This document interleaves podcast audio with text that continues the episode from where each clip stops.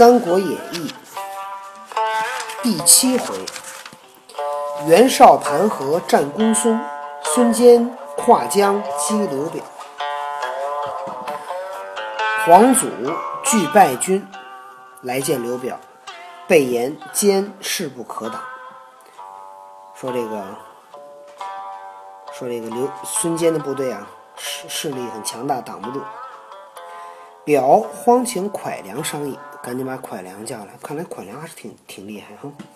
良曰：“木金先败，兵无战心，只可深沟高垒以避其锋，却遣令人求救于袁绍，此为自可解也。他看来还不够聪明。怎么呢？求袁绍，这袁绍太不厉害了。嗯，求人求他干嘛？你想，但是袁绍打不过曹操，可可是要跟孙坚打，可不一定谁谁厉害呢，孙坚厉害。是吗？嗯，说刚打完败仗，这当兵的都不想打了。咱们深沟高垒，挖很深的沟，筑很高的垒，然后呢躲避他的锋芒，怎么着？你说袁绍这人特别厉害，你知道怎么厉害吗？嗯，跟曹操打输了。有一次战那个公孙瓒，嗯，但是呢，又又不小心遇着刘关张赵了，嗯，又输了。他多厉害呀！嘿。老输。蔡瑁曰：“子柔之言，直拙计也。兵临城下，将至壕边，岂可束手待毙？某虽不才，愿请君出城，以决一战。”子柔说：“这个蒯良这个话说的可不对。说这个这个拙计就是一个什么笨的计策。兵临城下，别人的军队都到咱城底下了。”将至壕边，别人的将军都到了咱战壕边上了，岂可束手待毙？怎么能把自己把自己手捆起来，等着别人杀自己呢？我虽然没有什么才才能，但是我希望带领军队出城，跟敌人决战。刘表许之，蔡瑁引军万余出襄阳城外。刘表同意了，蔡瑁带了一万人出了襄阳城，于仙山布阵。仙山在今天的湖北。孙坚将得胜之兵长驱大进。蔡瑁出马，坚曰：“此人是刘表后妻之兄也，谁与吾擒之？”这是刘表的第二个妻子的后面那妻子的哥哥，谁把他给我抓住？弟弟，之兄，哥哥，弟弟。人这上写的是兄。可是那个少儿版的说那个蔡，说那个蔡蔡瑁瑁的姐姐。啊，那就那本书写错了。程普挺铁骑毛乘务马，与蔡瑁交战，不到数合，蔡瑁败走。打了没几下，把蔡瑁打败了。坚驱大军，杀得尸横遍野。孙坚驱动大军，把这个蔡瑁军队杀得人仰马翻。蔡瑁逃入襄阳，蒯良言瑁不听良策，以致大败，按军法当斩。蒯良说：“蔡瑁不听我的建议，导致了失败，应该按照军法就把他杀了。”刘表以新娶其妹，不肯加刑。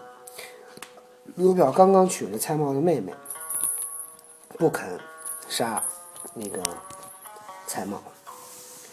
却说孙坚兵分四面围住襄阳攻打。忽一日，狂风骤起，将中军帅字旗杆吹折。大风把那个帅字旗给吹吹断了。韩当曰：“此非吉兆，可暂班师。这个不是好兆头，咱们啊最好先回去吧。”坚曰：“吾屡战屡胜，取襄阳只在旦夕，岂可因风折旗杆，拒而罢兵？我这每次打仗都胜，马上就要拿下襄阳城，怎么能因为大风把旗杆吹断，就突然就罢兵呢？突然就撤退呢？”遂不听韩当之言，攻城愈急，于是加紧攻打襄阳城。蒯良谓刘表曰：“某夜观天象，见一将星欲坠，以分野夺之，当应在孙坚。主公可速致书袁绍，求其相助。蒯良说：“我呀，晚上看天象，看见一颗将星啊，快要掉下来了。我算了算呢，这人估计就是孙坚。您赶紧给袁绍写封信，求袁绍来帮忙吧。”刘表写书问谁敢突围而出，见将吕公应声愿往。蒯良曰：“汝既当去，可听吾计，与汝军马五百，多带能射者冲出阵去，即奔仙山。他必引军来赶，汝分一百人上山寻石子准备，一百人执弓弩伏于林中，但有追兵到时，不可径走。”可盘旋曲折，曲折引到埋伏之处，使时俱发。若能取胜，放起连珠号炮，城中便出接应；若无追兵，不可放炮，攒城而去。今夜月不甚明，黄昏便可出城。蒯良说：“你呀，既然敢去，就听我的主意，给你带五百人，多带那个能够射箭的人冲出去，然后你就奔着仙山去。”然后这个孙坚肯定带人来追，你呢安排一百人上山，多准备石头，再安排一百人呢，这个弓弩手埋伏在树林子里。如果追兵到了，你呢不要直着使劲跑，你就拐着弯的跑，跑到埋伏的地儿，然后呢箭石头呢同时向追兵进攻。如果能打胜，你就放连珠炮。我呢，就从城中出来接应你。如果没有追兵，就别放炮，你就赶紧走。今天晚上这个月亮不太亮，黄昏就可以出城了。吕公领了计策，拴束军马。黄昏时分，密开东门，引兵出城。孙坚在帐中，忽闻喊声，即上马引三十余骑出营来看。孙坚带着三十多人就出来了。军事报说，有一彪人马杀将出来，往仙山而去。说跑出来一拨人，奔仙山跑了。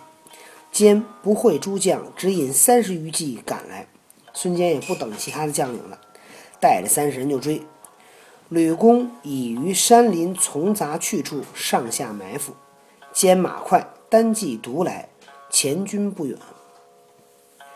吕公已经在山林的山林里边埋伏好这些。兵马了，孙坚这马好，跑得快，他一个人都追上来了。坚大叫：“休走！”吕公勒回马来战孙坚，交马只一合，吕公便走，闪入山路去。吕公其实就逗孙坚往前追呢。坚随后赶入，却不见了吕公。坚方欲上山，忽然一声锣响，山上石子乱下，林中乱箭齐发。孙坚正想上山，忽然听见一声锣响，当当当当，山上呢往下扔石头，然后林树林里往外乱射箭。坚体重十箭，脑浆迸流，人马皆死于仙山之内，寿止三十七岁。孙坚身上中了石头，中了箭，脑浆子都流出来了，人马人跟马都在亮山那边死了，三十七岁就死了。吕公截住三十骑，并接杀进，放起连珠号炮，咚咚咚咚咚咚。城中黄祖、蒯越、蔡瑁分头引兵杀出，江东诸军大乱。黄盖听得喊声震天，引水军杀来，正迎着黄祖，战不两合，生擒黄祖。黄盖把黄祖给抓住。我们骗你们，我不就是黄盖能抓黄祖？程普保着孙策，急待寻路，着急找回去的路。正遇吕公，正碰上吕公了。吕公就是杀孙坚的人，对吧？程普纵马向前，战不数合，一矛刺吕公于马下，啊，被程程普给杀了。两两军大战，杀到天明，各自收军。有名有姓，不叫吕公吗？有名有姓，不是没名没姓。刘表军自入城，孙策回到汉水，方知父亲被乱箭射死，尸首已被刘表军士抬扛抬入城去了，放声大哭，众军俱豪气，军将们都跟那儿哭。策曰：“父尸在彼，安得回乡？父亲的尸首在他们那儿，我怎么能回家呢？黄盖曰：“今活捉皇祖在此，得一人入城讲和，将皇祖去换主公尸首。今天咱们把抓着皇祖了，咱派一个人进去讲和，用皇祖去换咱主公的尸首。”言未毕，军吏还阶出曰：“某与刘表有旧，愿入城为使。”有一个人叫还阶，说：“我跟刘表过去认识，我呢进城去跟他们谈去。”策许之，孙策同意了。还阶入城见刘表，据说其事。表曰：“文台失守，吾已用棺木。”惩处在此，可速放回皇祖，两家各罢兵，再修侵犯。文台、孙坚的尸首啊，我都已经用棺材给他装好了。你呢，赶紧把皇祖放了，我们两家呢就不打了，谁也不要打谁。桓阶拜谢欲行，阶下蒯良出曰：“不可不可，吾有一计，令江东诸军片甲不回，请先斩桓阶，然后用计。”桓阶这儿呢，这作个揖，正要往回走，蒯良说：“说不行不行，我有一句话，可以，我有一个办法，让江东那个军队全都得得在这儿死在这儿。咱先把桓阶杀了，然后再使这计。正是追敌孙坚方殉命，求和还接又遭殃。未知还接性命如何？且听下回分解。”说这个追敌人孙坚呢，刚刚死，求。那个讲和还接呢，又要倒霉了，也不知道还接会不会死，咱们下回再讲。第八回我们就讲王司徒巧使连环计，董太师大闹凤仪亭，咱们明天再讲。